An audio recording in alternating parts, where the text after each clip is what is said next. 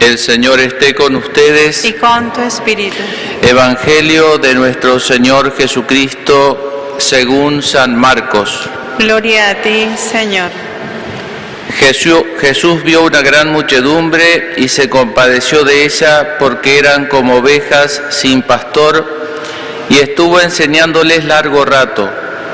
Como se había hecho tarde, sus discípulos se acercaron y le dijeron, este es un lugar desierto y ya es muy tarde.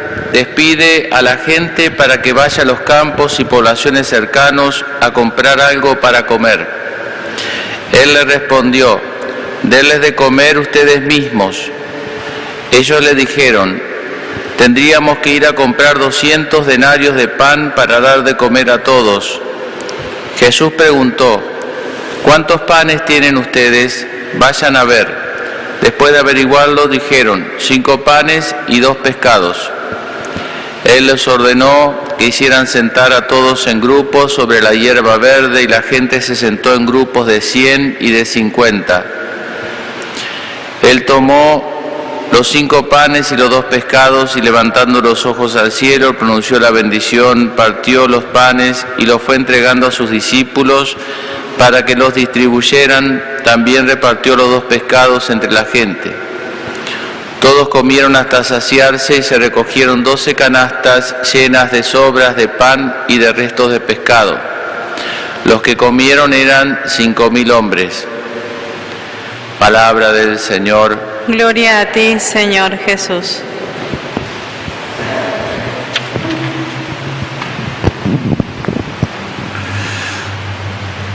Todos buscamos seguridad.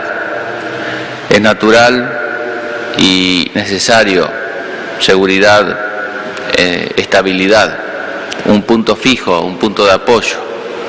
Eso en el plano físico, en el plano espiritual, económico. ¿no? Hablando del plano espiritual, no se pregunta en qué encontrar seguridad. Normalmente cuando uno hace un retiro espiritual y está terminando el retiro, ha tenido una, una, una experiencia, digamos así, o ha visto más lo que, en qué falla, en qué no falla, y está más entusiasmado en el sentido más profundo de la palabra, ¿no? En Zeus, en Dios, endiosado, en, en, en, en Dios, ¿no? Bueno, está en, eh, quiere algo que le garantice a uno que uno no va a volver a caer en esto o a olvidarse de esto. Bueno, para consuelo de todos no, no existe eso, ¿no?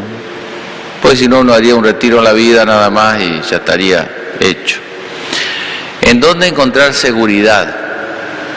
Nosotros que somos inseguros, en este mundo que es tan contingente, en este terreno que es tan arena movediza, ¿dónde encontrar seguridad? En las obras que hacemos, y a veces hacemos obras malas, y a veces hacemos obras buenas, pero no queda bien claro por qué motivo las hacemos. Capaz que las hacemos por amor propio, por qué dirán, es mezcla, ¿no? Así que las obras no son químicamente puras para que descansemos en nuestras obras. Vieron que los demás juzgan nuestras obras, yo qué santo que él. Dios ve el corazón, nosotros vemos la apariencia, hay que tener cuidado con aplaudir o con condenar tan fácilmente porque uno no ve las raíces. Eh, las obras hay que ver. Así que en eso las obras son necesarias, ¿no? Pero digamos, en eso no puede estar plantada el último tensor que da seguridad a todo el edificio. El cimiento no puede estar ahí, es parte del edificio, es obvio. Las obras son parte del edificio, de la vida espiritual. Si no obramos, no, digamos, este, es necesariamente así, porque así somos nosotros. En el conocimiento, en la inteligencia, en lo que sabemos, y es limitado. Y aún las verdades de fe a veces las racionalizamos, las abstraemos y, y se forma como una arteriosclerosis. ¿Vieron la arteriosclerosis que toma las arterias y las endurece? Y ya no pasa bien la sangre por ahí. Y se transforman en cosas abstractas. Por eso dice, o sea, está ese riesgo, ¿no? Dice, el que no ama no ha conocido a Dios. ¿Ven? El conocimiento no alcanza. Los demonios conocen perfectamente a Dios. O sea, conocen más que nosotros. Son inteligencias superiores a nosotros. El diablo sabe por diablo, pero más sabe por viejo. Así que conocen más que nosotros. Y sin embargo, no, no se van a salvar, o sea, no se pueden salvar, no, no les sirve de nada ese conocimiento. Entonces el conocimiento tampoco es una tentación, tal vez más sutil que la otra. Eh, decían algunos sabios, saber definir la virtud no alcanza, hay que practicar la virtud. A veces es mejor practicarla sin saber definirla que definirla sin practicarla. ¿no?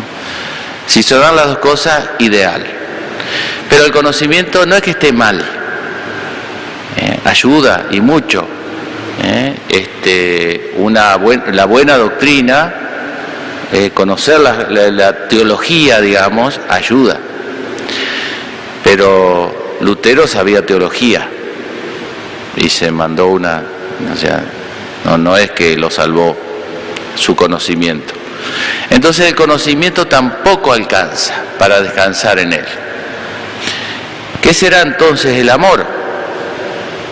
Bueno, pero estamos medio girando siempre en torno a nosotros mismos. Sí, el amor que supone conocimiento, porque no está opuesto al conocimiento, es inteligencia y voluntad y afecto. El amor se llama al modo humano, implica todas nuestras capacidades, la inteligencia, la voluntad y los afectos.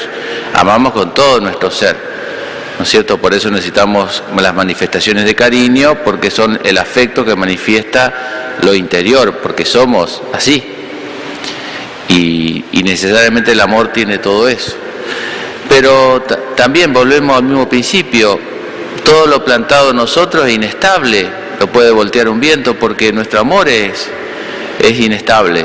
A veces, ¿eh? a veces tenemos más amor, menos amor, dejamos crecer el, egoísmo y, en fin, tampoco es seguro nuestro amor porque es como nosotros, limitado. Yo recuerdo siempre los, los casamientos, cuando vieron que canta, a veces ponen esa canción, no sé acá, pero en algunos lugares, esta, no sé si es muy litúrgica, pero bueno, de que canta Il Divo, ese yo te prometo amor eterno. Ahí me da ganas de, pero le arruino la fiesta, ¿no? de parar decir, pero vos qué vas a prometer amor eterno. Si no, hoy sí, mañana sí, ¿qué va a prometer amor eterno? No sé cómo puedo prometer lo que estoy haciendo ahora y dentro de... ¿Qué, de, qué, qué, fundamento, qué seguridad tienen nuestras promesas? Por supuesto que por eso está el casamiento, para que puedan cantarlo. Ahora, si eso se piensa que porque se requieren, cosas, dice amor eterno, y no, no, no, no, porque no, pero no por maldad, es que no nos da el cuero a nosotros. Por eso está el casamiento por la iglesia. Para que Dios nos dé la fuerza. Entonces, no alcanza el amor. Pero dice San Juan, y por eso acá llegó al texto que dice que el amor no consiste en que nosotros hayamos amado a Dios, sino que Él nos amó primero. Y bueno, y ahí llegamos al puerto seguro.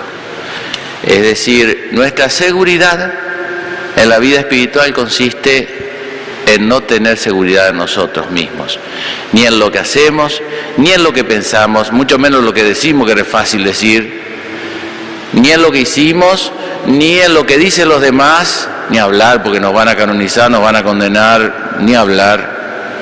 Nada de eso alcanza, nada de eso alcanza. No es que sea malo, pero no alcanza. Nuestra seguridad está en poner en Dios nuestra seguridad.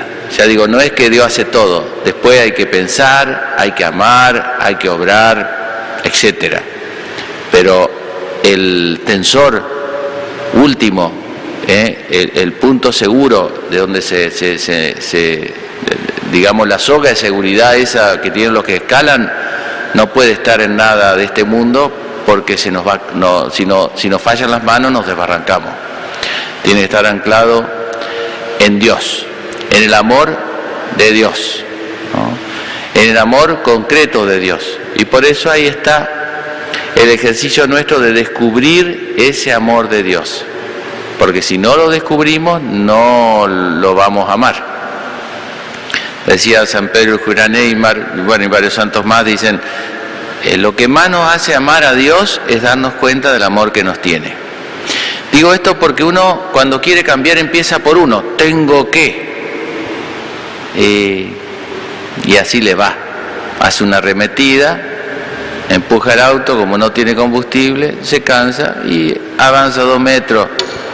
Después le pegan un empujón dos metros más, no alcanza con eso. O se agarra una bajada y se va así, rezo, ahí esto, aquello.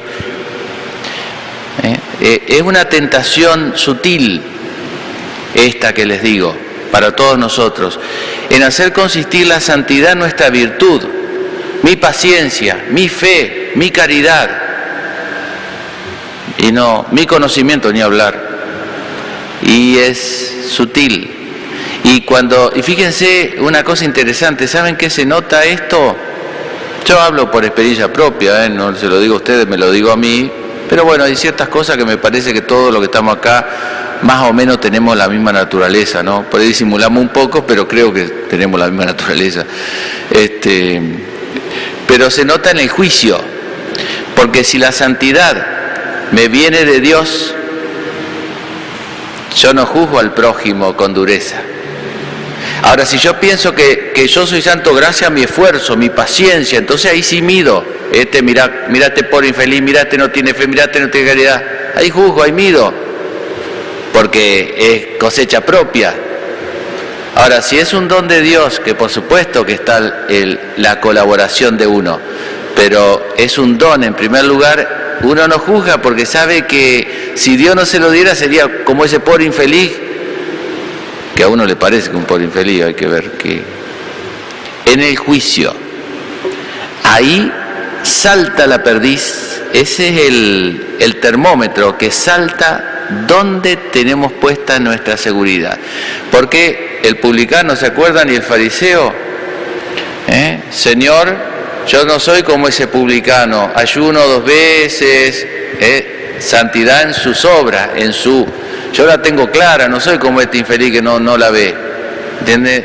Eso, el juicio muestra dónde está el apoyo.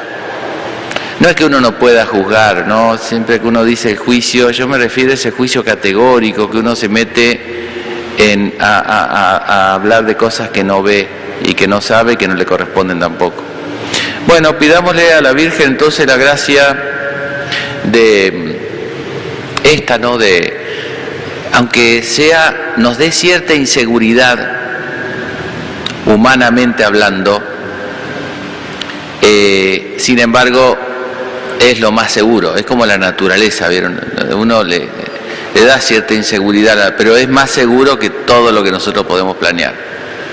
Bueno, eh, de poner nuestra, nuestra vida espiritual en, en las manos de Dios y, ya digo, de tomarnos el trabajito día a día de descubrir de a través de las mil formas de, de apariencia que tiene, hermosa, fea, linda, de descubrir el amor concreto que Dios nos tiene, ¿eh? a nosotros y a nuestros seres queridos, a nuestro prójimo. Que la Virgen nos conceda esa gracia.